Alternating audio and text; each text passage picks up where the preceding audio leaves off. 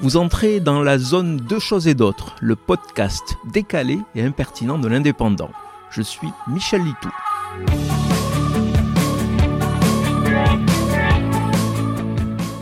Tout le monde peut contribuer à l'avancée des connaissances médicales. Prenez la grande opération intitulée French Gut, lancée par l'Institut national de recherche pour l'agriculture, les hôpitaux de Paris et AgroParisTech. En faisant un petit don que vous envoyez par la poste, vous pourrez permettre aux chercheurs français de radiographier une des choses les plus mystérieuses du corps humain, son microbiote.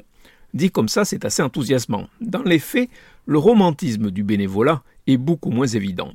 Car le don qui permettra de faire avancer les chercheurs sur la compréhension du microbiote est un peu rebutant.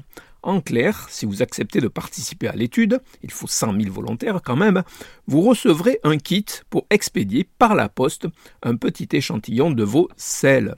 Un peu de votre caca dans une boîte hermétique, on l'espère vraiment sécurisée pour le confort de ces pauvres facteurs déjà mis à rude épreuve, et on saura un peu mieux de quoi est constitué ce magma de bactéries qui pullule dans les intestins. Une véritable faune sauvage, inconnue et au pouvoir insoupçonné. Ne dit-on pas que les intestins sont notre second cerveau Et si en réalité, comme dans les mauvais films de science-fiction, nous n'étions que des corps dépourvus de volonté, commandés par une armada d'aliens microscopiques bien au chaud et à l'abri dans nos tripes J'ai certainement trop d'imagination, ou alors c'est ma parano qui me fait gamberger. Mais si au final, ma théorie foireuse est reprise par des complotistes, avec les reptiliens, ce sont les microbiotes qui commandent le monde, j'aurais au moins laissé une trace sur cette terre. Trace de pneus, ricane mon moi primaire scatologique. Vous venez d'écouter Deux choses et d'autres. Je suis Michel Litou. Si ce podcast vous a plu, retrouvez ma chronique tous les jours dans l'Indépendant. À demain!